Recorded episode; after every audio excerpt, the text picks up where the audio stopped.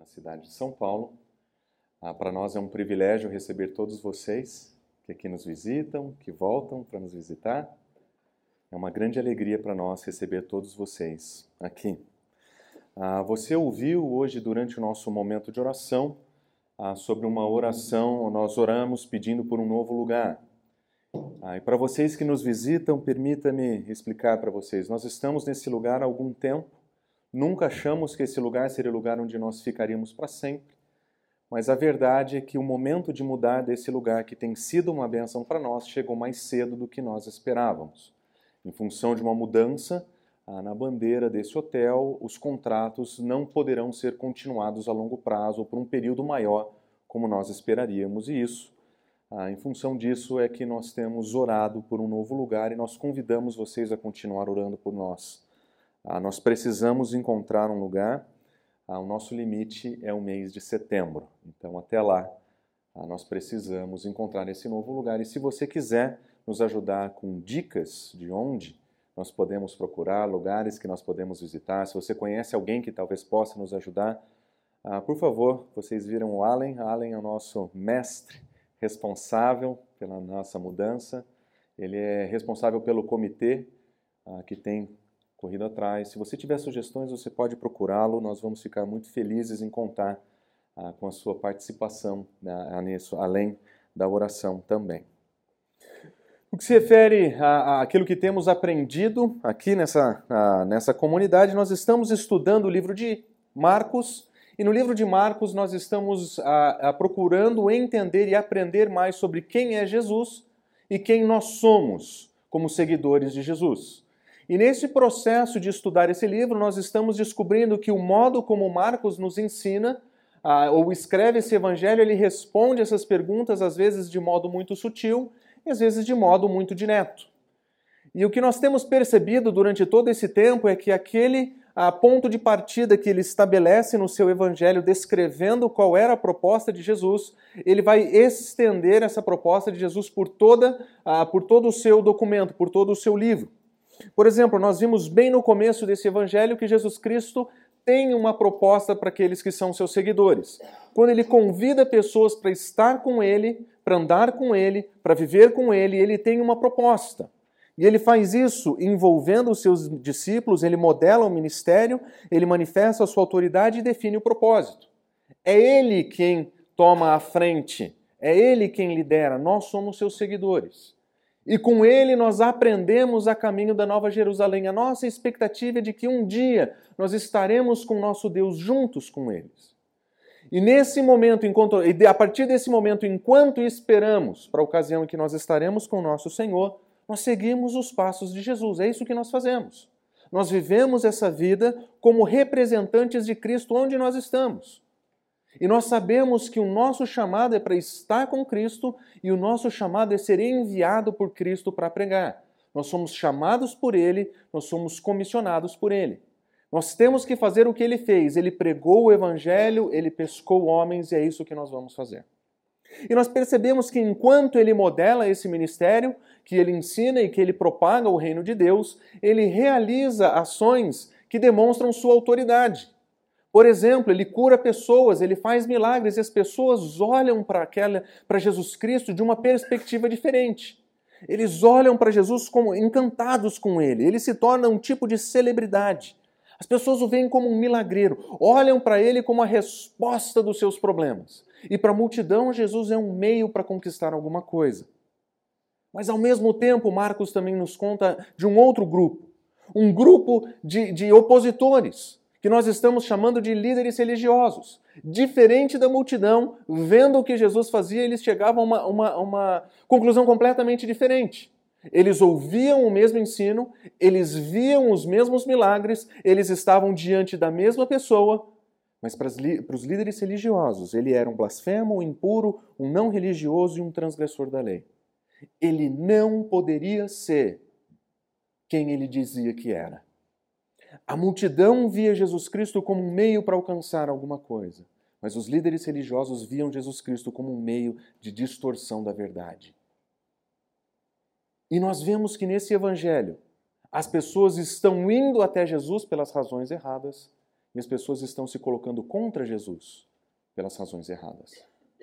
Até o momento em que Jesus Cristo começa a definir quem são as pessoas que estão com ele e quem são as pessoas que não estão com ele nessa jornada. E ele demonstra isso descrevendo quem são aqueles que estão dentro e aqueles que estão fora. Como nós ouvimos na semana passada. Na semana passada, Jesus Cristo basicamente desenhou uma linha no chão e definiu: os que estão dentro são aqueles que são obedientes ao meu chamado, aqueles que são obedientes à minha comissão, aqueles que são obedientes a Deus. E lá fora estão aqueles que não obedecem. E ao traçar essa linha, Jesus Cristo descreve quem são aqueles que estão dentro e aqueles que estão fora. E, para surpresa dos leitores originais, aqueles que talvez tivessem direito de estar dentro, Jesus Cristo traça a linha e diz: vocês estão fora. Por exemplo, os familiares de Jesus. Os familiares de Jesus descrevem a Jesus Cristo como alguém que está fora de si. Jesus Cristo traça uma linha no chão e diz: Nós temos um relacionamento biológico, nós temos um relacionamento familiar, mas isso não é suficiente para ser o meu seguidor vocês estão fora. Depois vem as autoridades religiosas que olham para ele, opositores, e dizem: o que ele faz na verdade é feito pelos poderes de Satanás. E Jesus Cristo traça uma linha no chão e diz: filiações religiosas, zelo denominacional, nada disso importa. Não é isso que constitui um seguidor. Então nós vemos os discípulos, que são aqueles que talvez estivessem na multidão mas que foram chamados para estar com Ele, para andar com Ele. Foram comissionados por Jesus Cristo para fazer o que Ele fazia. São esses os que obedecem o seu chamado, são esses os que estão dentro. E o grupo de Jesus está cheio de gente dentro que todo mundo pensaria que estaria fora. No grupo de Jesus existiam empresários. No grupo de Jesus existiam zelotes que eram devotos do Estado de Israel. Mas também existiam publicanos que eram aqueles que estavam exatamente na oposição dos zelotes. Eles se venderam para o império. E eles trabalham agora com uma imposição cultural e econômica do império dentro de Israel. Os empresários correndo atrás de si mesmos, atrás do seu mercado. O zelote correndo atrás do seu estado. E o publicano correndo atrás do seu dinheiro. Pessoas que talvez quando alguém riscasse a linha no chão dissesse, essas são pessoas que não são compatíveis com o reino de Deus. Mas Jesus Cristo pensa diferente. E quando ele traça essa linha, ele convida pessoas improváveis, incapazes, incompatíveis entre si, para fazerem parte. Para ele não fazia diferença se esses discípulos estavam, a princípio, preocupados com o mercado, com o Estado ou com eles mesmos. O que importa é que a partir do momento em que ele traça a linha e ele convida esses discípulos, a lealdade deles muda. O mercado não importa, o Estado não importa. Eles estão aprendendo a negar a si mesmo para seguir Jesus, porque a lealdade a Jesus é o que importa. E essa lealdade é descrita em termos de obediência. Jesus chama e eles vêm. Jesus comissiona e eles vão. E quem é a família de Cristo nessa hora? A família de Cristo, ele define não em termos de relacionamentos familiares ou quem sabe genéticos. Enquanto os familiares genéticos, biológicos que pertenciam ao seu clã estavam do lado de fora, Jesus Cristo diz: aquele que obedece à vontade de Deus, esse é minha mãe, esse é o meu irmão, essa é a minha irmã. São esses os que estão dentro são aqueles que têm a sua lealdade, o seu compromisso comigo acima de outra coisa. Aqueles que buscam seus próprios interesses, esses estão do lado de fora. E à medida que Jesus Cristo traça essa linha no chão e define que existe uma linha que divide aqueles que estão com Ele e aqueles que não estão com Ele, nós começamos a perceber que Jesus Cristo vai descrever quem são essas pessoas de uma maneira um pouco mais clara.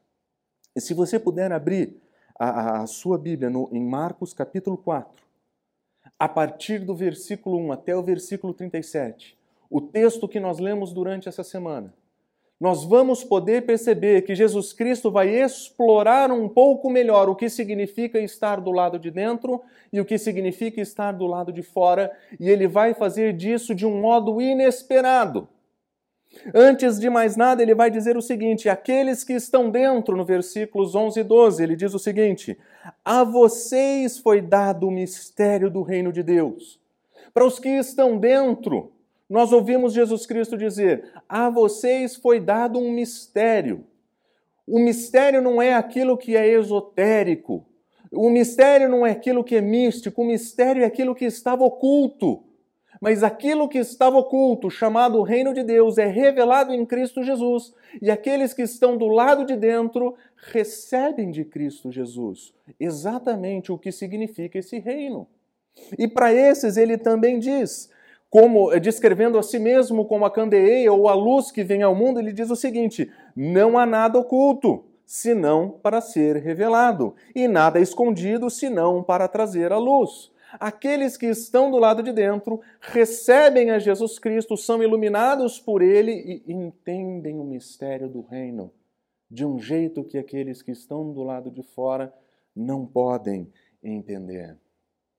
E o modo como Marcos nos demonstra que ele faz isso aparece exatamente no final do texto que nós lemos essa semana. No último versículo, versículo 34, nós lemos: E não lhe dizia nada sem usar alguma parábola. Porém, quando estava sós com seus discípulos, ele lhes explicava tudo. Jesus Cristo é a luz que vem ao mundo e ilumina o homem. É ele quem revela um mistério. Mas é muito interessante que, uma vez que a linha foi traçada, e aqueles que estão dentro e aqueles que estão fora ficam claramente reconhecidos, Jesus passa a usar parábolas para ensinar. E ele usa parábolas para ensinar que ele precisaria explicar para aqueles que estão do lado de dentro. E para os seus discípulos ele explica tudo. E aqui está o toque da genialidade de Marcos porque é aqui que ele nos convida a entender e conhecer o mistério do reino.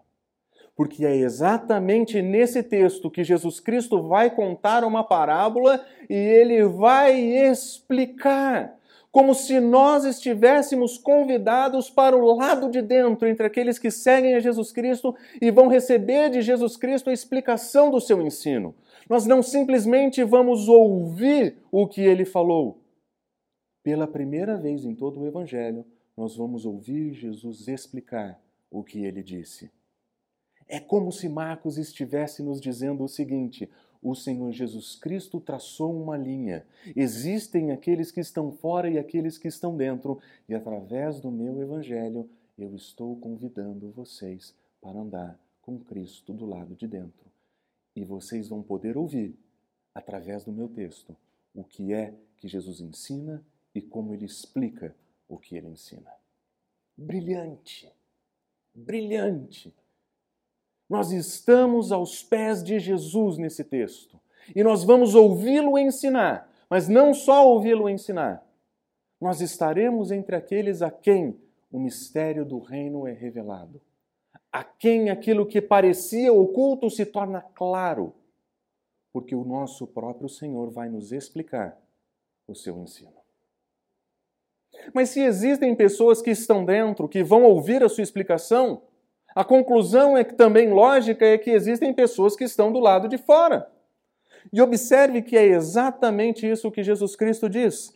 A vocês foi dado o mistério do reino de Deus. Mas observe, para aqueles que estão do lado de fora, tudo é dito por parábolas. As parábolas de Jesus não foram usadas por ele para fazer o entendimento dos seus ouvintes mais fácil. Na verdade, Jesus Cristo vai ensinar em parábolas com a intenção de confundir aqueles que estão do lado de fora. As parábolas representam verdades espirituais que precisam ser explicadas por aquele que é a luz. Mas para aqueles que estão do lado de fora, eles não recebem o mistério do reino. Eles não recebem a revelação. Eles não recebem a explicação. eles estão do lado de fora. Para eles, a mensagem é confusa. Para eles, a mensagem não é clara. Na verdade, para eles, a mensagem está errada. E aqui nós começamos a nos lembrar da multidão que o seguia pelos motivos errados. Nós começamos a pensar na sua oposição, que o perseguia pelos motivos errados. Era a mesma mensagem. Eram os mesmos milagres. Mas as respostas que as pessoas ofereciam para Jesus os colocavam em um lugar diferente.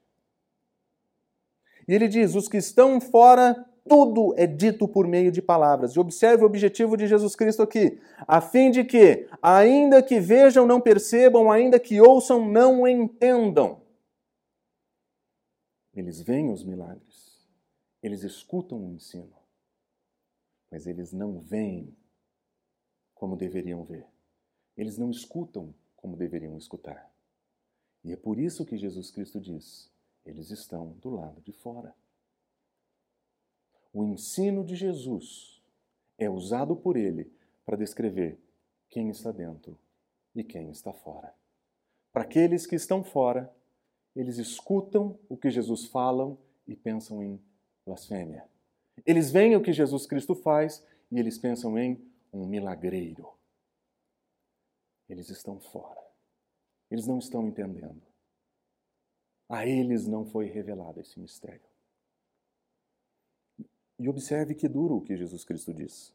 De outro modo, eles poderiam se converter e ser perdoados, se eles vissem e compreendessem de verdade. Se eles ouvissem e entendessem de verdade, eles se converteriam e seriam perdoados. Mas Jesus Cristo ensina por parábolas para que isso não aconteça. Uh. Esse Jesus é um pouco diferente do Jesus do imaginário popular evangélico. O Jesus guru do amor. Todos são bem-vindos, todos são bem recebidos. E Jesus Cristo diz: Eu os ensino por parábolas para que aqueles que estão fora não se convertam. Jesus não é o guru do amor. Existe algo sobre Jesus Cristo que é extremamente importante de ser compreendido e que, se não compreendido, incorre no nosso modo de apresentá-lo de maneira equivocada. Que Jesus Cristo ele é, ao mesmo tempo, aberto a qualquer pessoa. Jesus Cristo está aberto a qualquer um, em qualquer lugar. Os seus convites nós já vimos e vamos ver são postos para qualquer pessoa. Mas do mesmo modo que o seu convite e a sua pessoa é aberta, a sua pessoa, a sua missão e o seu ensino é igualmente ofensivo a todos. Olhe dentro dos seus seguidores. Pense por aqueles que viviam do mercado e do dinheiro, ouvindo Jesus Cristo falar sobre o que ele pensa sobre o dinheiro Imagine o quanto eles não ficariam ofendidos em saber que eles têm que ser generosos, que eles têm que comprometer tudo. Imagine aqueles defensores do Estado ouvindo Jesus dizer: se o meu reino fosse desse mundo, eu chamaria os anjos e nós tomaríamos esse lugar. Imagine aqueles que estão preocupados com si mesmo e Jesus Cristo diz: você tem que negar a, sua, a você mesmo e tomar a sua cruz. Jesus Cristo está aberto a todos, Jesus Cristo ofende a todos. Mas ele traça uma linha e diz: são esses os que estão dentro e aqueles são os que estão fora. Eu ensino por parábolas para que aqueles que estão dentro entendam e para que aqueles que estão fora se escandalizem. Jesus não é o guru do amor. Jesus Cristo é o mestre da verdade, o Senhor de todas as coisas. E ele risca as definições de quem está com ele e de quem não está com ele. Mas isso é muito duro. É. Mas cuidado para não transformar a dureza de Jesus uma dureza que vai além do ponto. Quando Jesus Cristo traça essa linha no chão, ele não constrói uma muralha. Jesus não está dizendo que aqueles que estão fora jamais podem entrar ou aqueles que estão dentro jamais podem sair. Jesus não disse isso. Ele está dizendo que a sua parábola demonstra quem está dentro e quem está fora. Mas estar dentro e estar fora não são categorias fixas para sempre. Porque nós vamos ver nessa história pessoas que estão fora, literalmente fora, sendo descritas como aqueles que estão dentro. E nós vamos ver pessoas que deveriam estar dentro, sendo descritas como aqueles que estão fora. Permita-me usar alguns exemplos. O primeiro deles é Simão de Cirene. Simão de Cirene é um homem que nós não sabemos de onde vem nem para onde ele vai. Ele simplesmente aparece na cena da crucificação de Cristo como aquele que carrega a cruz de Cristo. Jesus Cristo tinha definido o discipulado como carregar a cruz e aparece um homem que nós não sabemos quem é, não sabemos de onde ele vem, não sabemos para onde ele vai.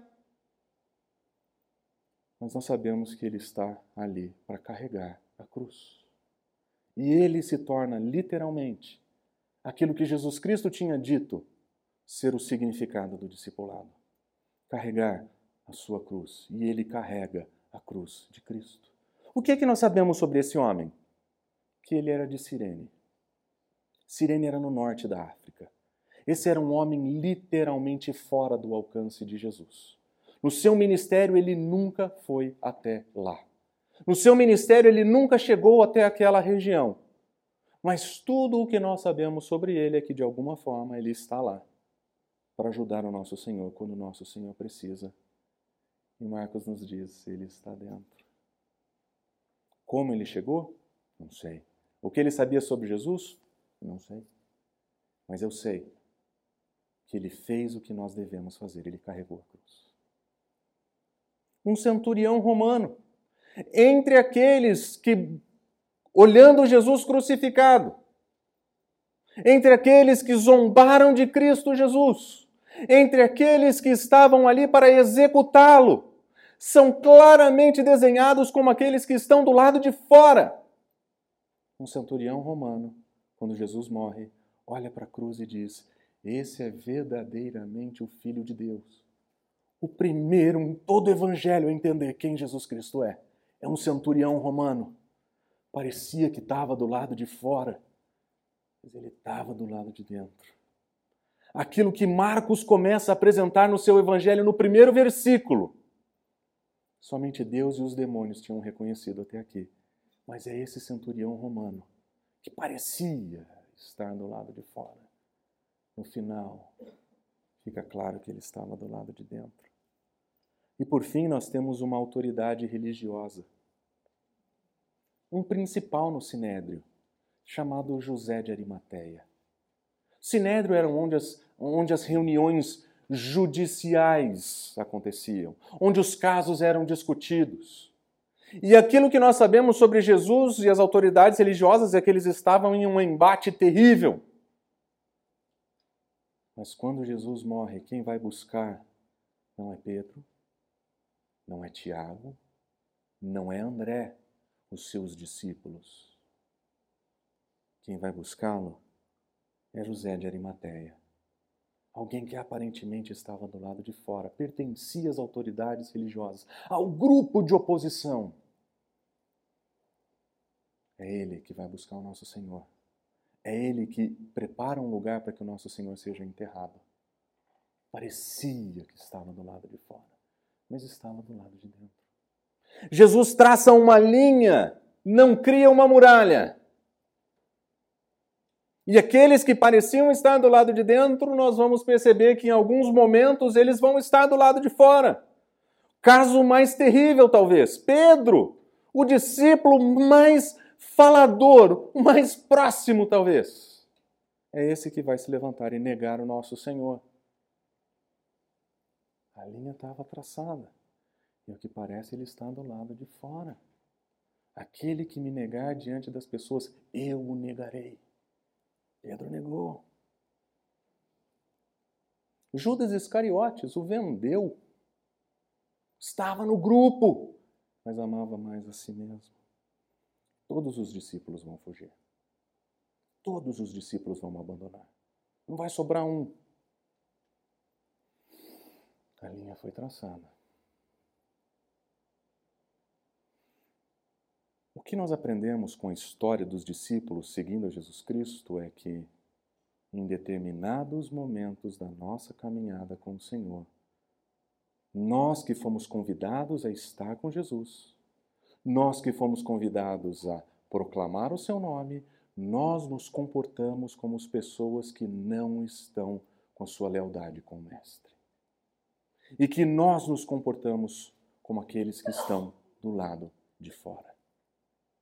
E seria o nosso equívoco pensar que existem categorias irredimíveis para Cristo, dizendo eles são perseguidores, eles pertencem à multidão, eles são os opositores, logo não existe esperança para eles. Tolice. Na história de Jesus com seus discípulos, nós vemos que pessoas cruzam essa linha o tempo inteiro. Pessoas que estão fora e passam a estar dentro. Mas sobra um alerta. Nós, que fomos chamados para estar dentro, várias vezes nos comportamos como aqueles que estão do lado de fora, como fizeram os discípulos.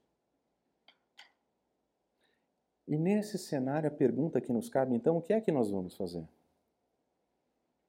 Uma vez que nós entendemos que Jesus Cristo traça uma linha e que existe uma clara diferença entre aquele que está dentro e aquele que está fora, presumindo que você, como eu, está entre aqueles que estão do lado de dentro, o que é que nós vamos fazer para seguir na nossa jornada com Cristo Jesus?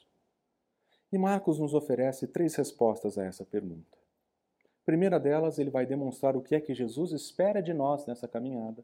Ele vai demonstrar quais são os perigos que acontecem nessa caminhada. E ele tem uma proposta para cada um de nós.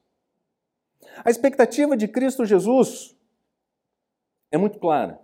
E nós percebemos, se você leu atentamente esse texto durante a semana, você percebeu que tem algumas palavras que se repetem quase de modo cansativo. E a principal das palavras repetidas nesse texto é alguma palavra relacionada à audição. Ele lhes ensinava muitas coisas por parábolas, dizendo em seu ensino: ouçam, escutem o que eu tenho para falar para vocês, prestem atenção. É assim que ele abre o seu ensino nesse capítulo. É assim que ele termina a sua primeira parábola. Aquele que tem ouvidos para ouvir, ouça. É assim que ele fala na sua segunda parábola. Considerem atentamente o que vocês estão ouvindo.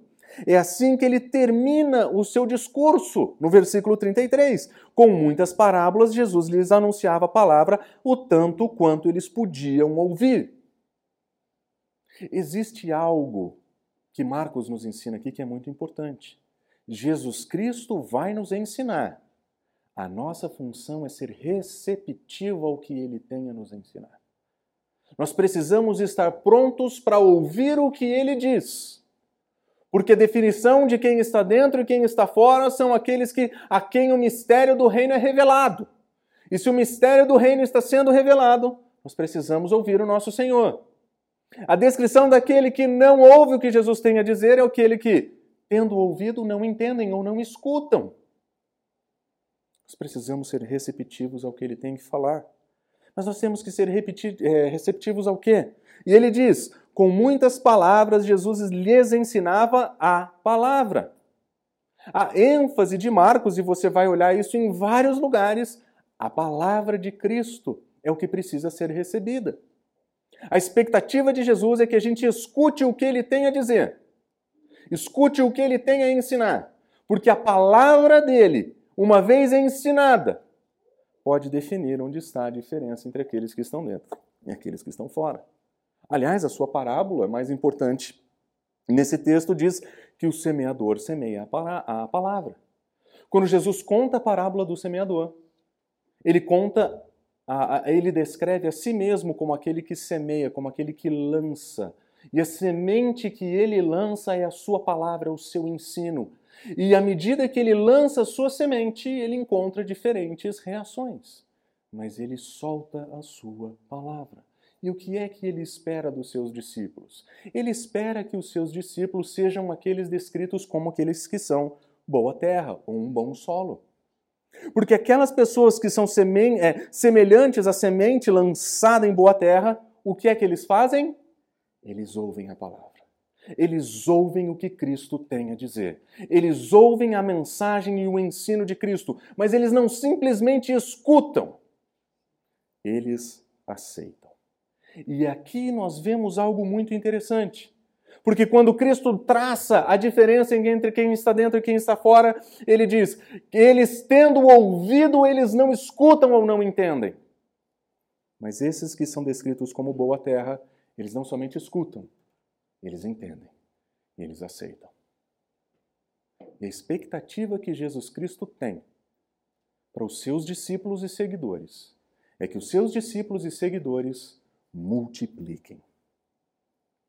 Se você olhar para todas as parábolas colocadas aqui, você vai perceber que todas elas têm a ver com o crescimento e com a expansão do reino. A parábola do semeador nos ensina que aquele que escuta, que ouve, que aceita essa mensagem, ele vai frutificar, ele vai dar fruto. Na parábola da semente, ele lança a semente, a semente nasce, a semente cresce e ela vai estar madura para a colheita. O grão de mostarda é pequeno, mas quando plantado se torna uma das maiores das hortaliças. Toda a ênfase do ensino de Jesus aqui tem a ver com multiplicar, crescer. O reino de Deus é como uma pequena semente. Uma vez plantada, cresce. Jesus Cristo lança a palavra. Quando ela cai num bom solo, ela frutifica. E pergunta então é se a linha que define quem está dentro e quem está fora é ensinada aqui.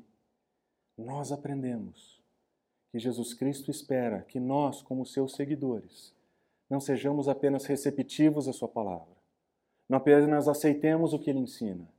Ele diz: Nós fomos chamados para multiplicar. Da mesma forma que os discípulos foram chamados para serem pescadores de homens. Da mesma forma que os discípulos vão ser enviados para pregar o Evangelho. Nós recebemos o mesmo chamado e o nosso Senhor espera que a gente multiplique seguidores de Cristo.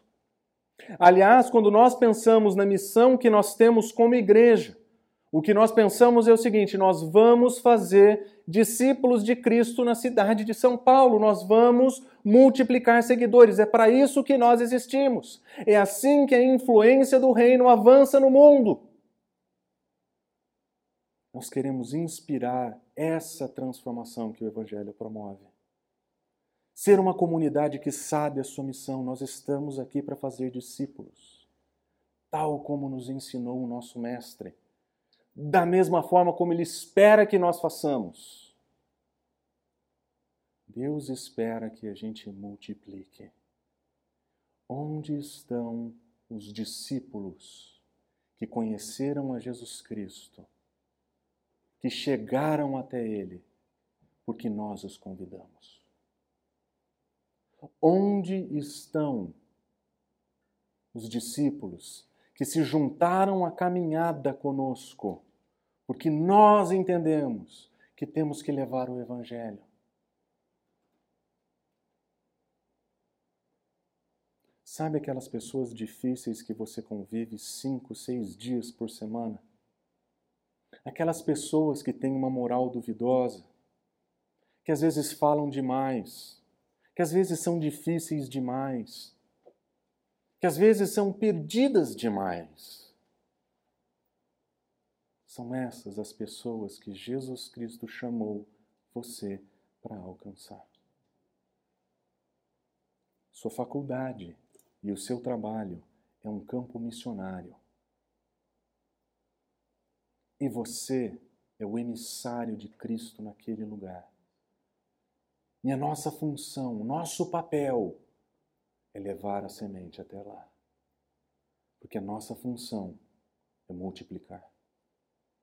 Aliás, Jesus Cristo vai nos ensinar a reproduzir o seu ministério de uma maneira muito sutil.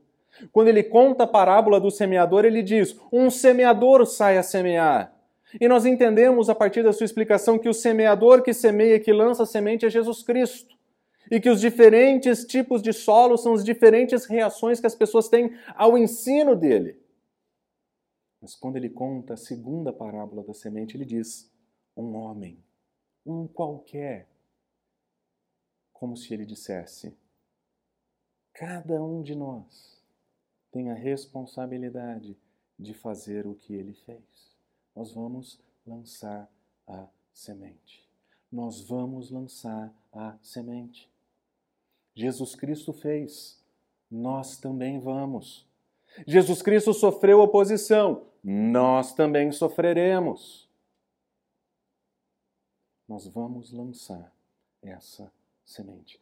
Essa é a nossa função, esse é o nosso papel, esse é o nosso lugar. É para isso que essa comunidade existe. Mas existem perigos no caminho. Como é que nós, conscientes da nossa missão, de que nós temos que multiplicar, o que é que nós precisamos saber dessa nessa caminhada com Jesus e que precisamos nos preparar para não permitir que a nossa vida funcione de um modo errado? Aquele que está do lado de dentro, mas se comporta como aquele que está do lado de fora. Como é que nós, conscientes de quem somos e da missão que temos, o que é que nós precisamos saber que vai nos atrapalhar nessa jornada de lançar a semente e multiplicar seguidores? Em primeiro lugar, a primeira coisa que nós precisamos saber é que existe o perigo da falta de receptividade. Às vezes nós estamos ouvindo o que Jesus tem a falar, mas no nosso coração nós estamos dizendo: aqui não, aqui quem manda sou eu. Eu não vou ouvir a sua mensagem, eu não vou ouvir o seu ensino. Na verdade, eu vou me opor a isso que você está falando. E onde nós vemos isso? A primeira semente na parábola do semeador, quando lançada, ela cai à beira do caminho. É muito bonito o modo como essa expressão cabe nesse evangelho. Porque estar no caminho é estar com Cristo Jesus. Estar à beira do caminho é não estar com Ele. Nós vamos ver Jesus Cristo a caminho com seus discípulos. Ele está a caminho com seus discípulos. E os seus discípulos estão no caminho com ele. Mas essa semente, ela cai à beira do caminho. E o que é que a semente que cai à beira do caminho? O que acontece? Essa é aquela pessoa onde a palavra é semeada, mas logo ouve, ele escuta, preste atenção. Ele chega a ouvir o que Jesus Cristo tem a dizer. Mas logo vem Satanás e retira a palavra nelas semeadas. Quem são essas pessoas? No Evangelho de Marcos, essas pessoas são chamadas de líderes religiosos. São aqueles que acusam Jesus Cristo de servir as intenções de Satanás. E Jesus os corrige. Se eu estou fazendo o que eu estou fazendo, quem serve a Beuzebu não sou eu. Esses são aqueles que estão ouvindo, mas Satanás nem permite que isso chegue no solo, nem permite que isso chegue no coração. Existe ali naquele coração uma dureza tão grande que, ao ouvir, ele rejeita. Aquilo que bate no seu ouvido não cai bem, e ele diz: Isso é horrível demais para mim. E Satanás remove isso do seu coração. Ele ouviu, mas não aceitou. Não recebeu. E muitas vezes nós somos assim. Nós somos colocados diante do ensino de Cristo Jesus. Nós ouvimos o seu chamado, nós ouvimos a sua comissão, mas nós dizemos: é, isso é para outras pessoas, eu tenho outras coisas por fazer, isso não é para mim. Nós nos comportamos assim muitas vezes. E é por isso que nós precisamos aprender que uma jornada de distância de Jesus começa com a falta de receptividade à mensagem que ele tem. Você deixa de ouvir o que ele ensina e é uma questão de tempo para você se juntar àqueles que se opõem a ele.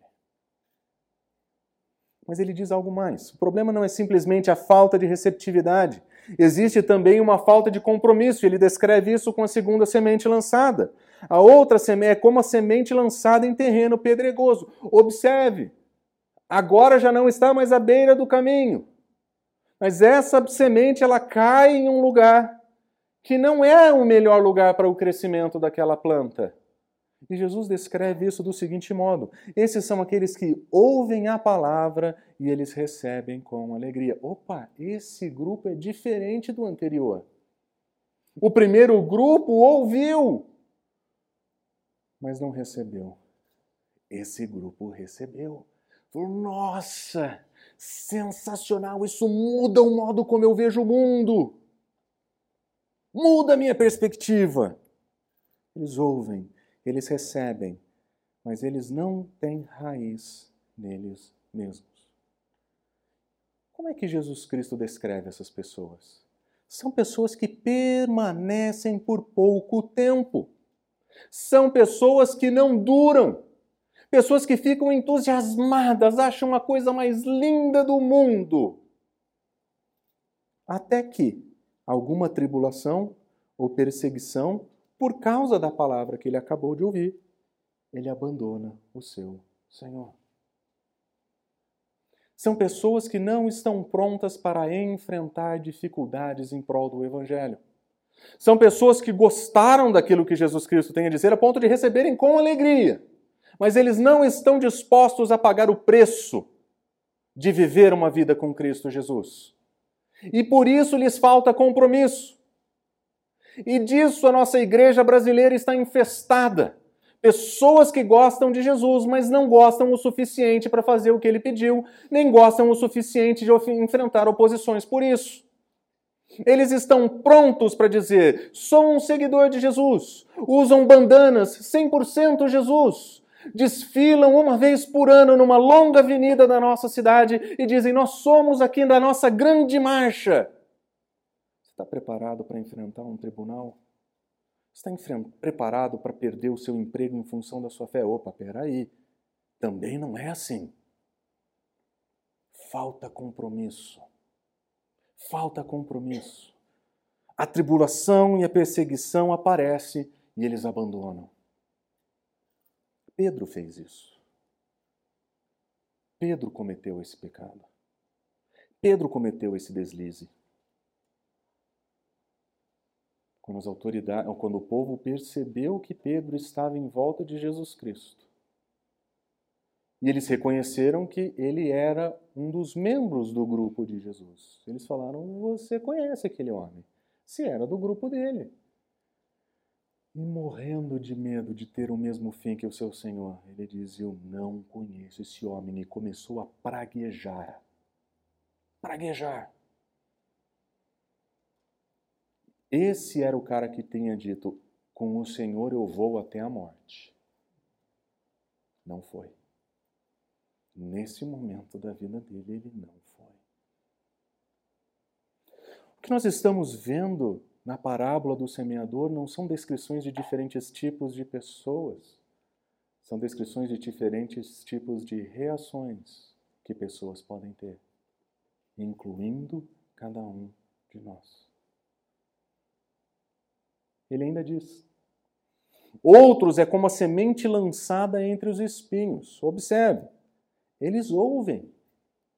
Eles ouvem. Diferente da anterior, que veio a morrer pouco depois de nascer, essa chega a crescer. Ela escuta, ao que parece recebe e começa a crescer. A jornada começa para essa pessoa. Mas observe o que acontece. Mas quando chegam as preocupações dessa vida, o engano das riquezas e o anseio por outras coisas, opa, essas são pessoas que têm sua lealdade dividida.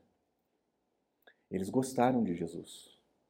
Eles entenderam a sua mensagem. Eles iniciaram a sua caminhada. Mas existe algo mais importante para eles do que o seu mestre. O que é mais importante para eles? A preocupação dessa vida. Eu estou muito ocupado, eu tenho muita coisa para fazer. Você não sabe o tanto que o meu trabalho toma de mim, do meu tempo, das minhas energias. O engano das riquezas. Jesus Cristo não tem papas na língua para falar sobre o problema do dinheiro. Ele diz que dinheiro é engano. O engano das riquezas. pessoas que não estão dispostas a comprometer o seu salário pela verdade, pessoas que não estão dispostas a ganhar mesmo, menos para viver a sua missão em Cristo Jesus. Eles preferem dinheiro, eles preferem recursos. A lealdade deles não está verdadeiramente com Jesus. Eles estão prontos para trocar a sua lealdade com Cristo pela lealdade ao mercado, as preocupações dessa vida e anseios por outra coisa. Anseios por outra coisa parece aquele fim de namoro que você ouve agora, cada um vai seguir a sua vida. Nós vamos procurar outras pessoas. Jesus Cristo não aceita a lealdade dividida. Ele diz: quem comigo não ajunta, espalha. Não tem meio termo. Não dá para ser meio discípulo de Cristo, ou dentro ou fora. Não tem estágio, estágio intermediário. É dentro ou fora. E é aqui que nós encontramos o mais real de todos os perigos. Porque nós, seguidores de Jesus, que ouvimos a Sua palavra, que aceitamos a Sua palavra, que entendemos que temos que multiplicar, que temos que reproduzir o ministério de Jesus, nós caímos no erro de fazer com que essa vida seja mais importante que a vida eterna, que a riqueza seja mais importante que o nosso rei e que o anseio por qualquer outra coisa seja mais importante que o nosso Senhor. Nós corremos esse risco. Isso está diante de nós o tempo inteiro. Jesus Cristo está dizendo: isso é um problema. Isso é um perigo. Ouçam o que eu tenho a falar. Quem tem ouvidos para ouvir, ouça. Porque se você entrar ou permitir que a sua lealdade seja dividida, você não vai cumprir a sua missão. Você vai se tornar infrutífero.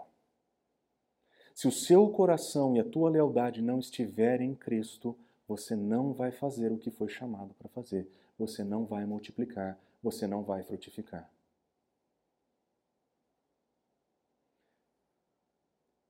Essas preocupações da vida, o engano das riquezas, os anseios por outras coisas, sufocarem a mensagem de Cristo no seu coração, nós vamos nos tornar infrutíferos. Infrutíferos. Fomos chamados para multiplicar, mas seremos abafados, sufocados por essa vida e não vamos fazer nada. E o alerta de Jesus para nós é: considerem atentamente o que vocês estão ouvindo. Continuou ele: à medida com que medirem, vocês serão medidos, e ainda mais se lhe acrescentarão. Mas observe: a quem tiver, lhe será dado. Ou seja, aquele que ouviu a palavra aquele que recebeu a palavra, aquele que entendeu que tem que frutificar, que tem que multiplicar, a esse ele vai dar mais. E é isso que nós vemos na parábola. Um multiplica 30, o outro 60 e outro 100 vezes o que recebe. Ele vai fazer com que essa pessoa multiplique ainda mais. Mas ele também diz: agora, quem não tiver, até o que ele tem, ele vai tirar. Quando nós vivemos uma vida infrutífera diante do nosso Senhor, até o que a gente tem, que foi dado por Ele, Ele vai te dar. Seguir a Jesus Cristo não é seguir o guru do amor, é seguir o Senhor do universo, que nos chamou e nos comissionou. Ele espera que a gente faça o que Ele mandou. Não é fácil.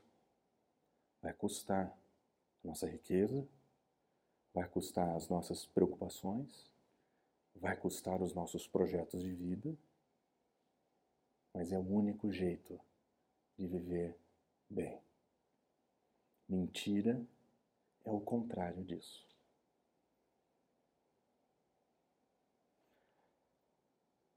Mas a expectativa do nosso Senhor é que a gente receba a palavra, aceite a palavra, multiplique seguidores e faça o que ele fez. E se os problemas são não ouvir o que ele tem a dizer, faltar a fidelidade e compromisso com ele, lealdade com ele, o que é que Jesus Cristo vai nos propor então nessa jornada? E é aqui que eu acho que Jesus Cristo é brilhante. A proposta de Jesus Cristo não é saia correndo, faça tudo, tudo depende do teu braço, tá tudo na tua força. Você, se você se empenhar, as coisas vão dar certo. Jesus Cristo nos chama para estarmos com Ele antes de mais nada e depois sair para pregar. Observe o que ele diz. O reino de Deus é semelhante a um homem que lança semente sobre a terra. Noite e dia, quer durma, quer se levante, a semente germina e cresce. Olha como só Jesus explica aqui. Ele fala: alguém lançou uma semente. Esse semente caiu em um solo. Eu não sei qual é a semente, eu não sei qual é o solo. O que eu sei é que, independente se ele vai dormir cedo ou não, independente se ele levanta cedo ou não, durante a noite, a semente germina. Quem faz a semente germinar? É quem lança a semente? Não. Quem é que faz o serviço? É quem lança a semente? Não. Porque não depende de nós. Jesus Cristo nos chama a multiplicar, mas quem vai fazer a multiplicação é Ele. Quem vai fazer a frutificação é Ele.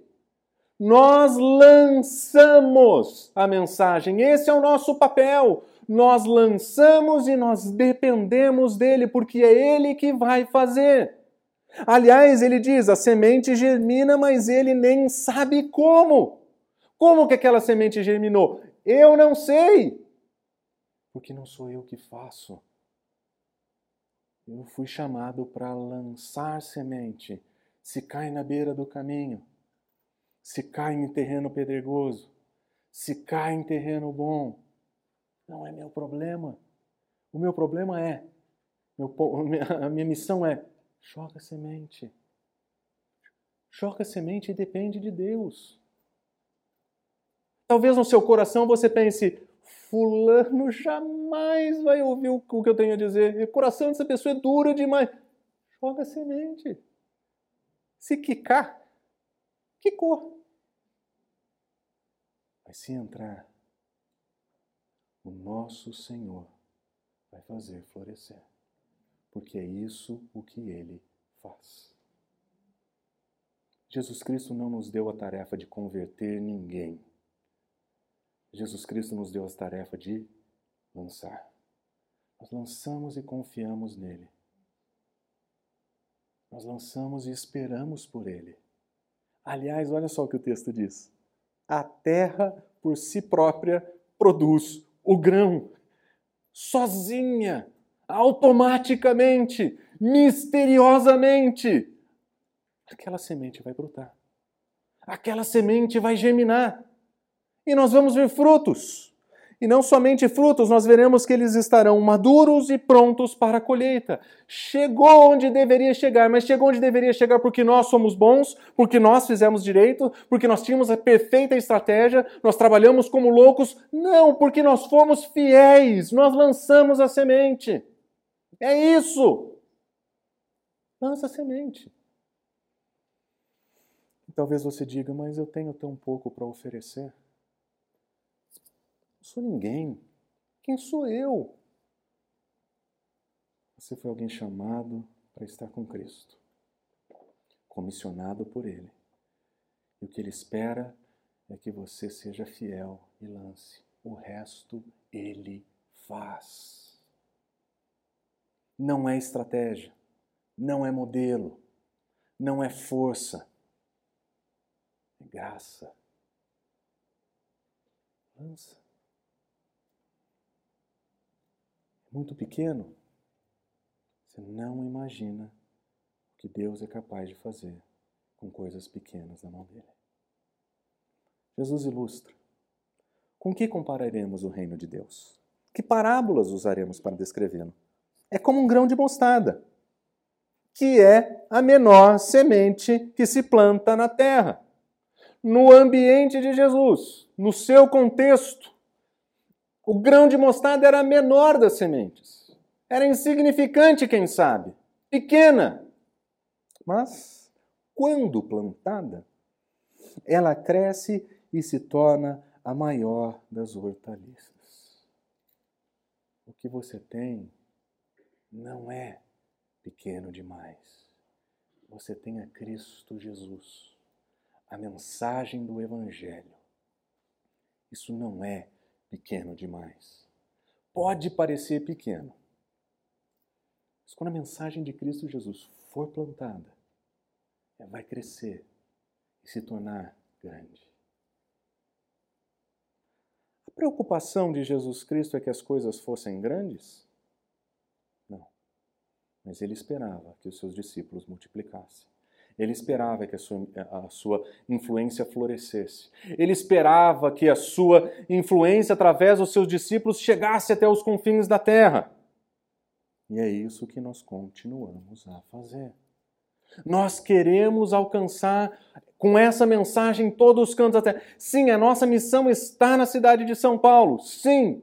Mas os nossos irmãos estão em todos os lugares desse mundo nesse momento pregando a mesma mensagem e o mesmo evangelho. Que mensagem de Cristo, aparentemente pequena, alcance todo mundo. E tem uma última coisa que acontece nesse texto que é sensacional. Porque quando Jesus Cristo traçou uma linha dizendo quem estava dentro e quem estava fora, nós aprendemos que a multidão estava do lado de fora. Tinha muita gente indo atrás de Jesus pelas razões erradas.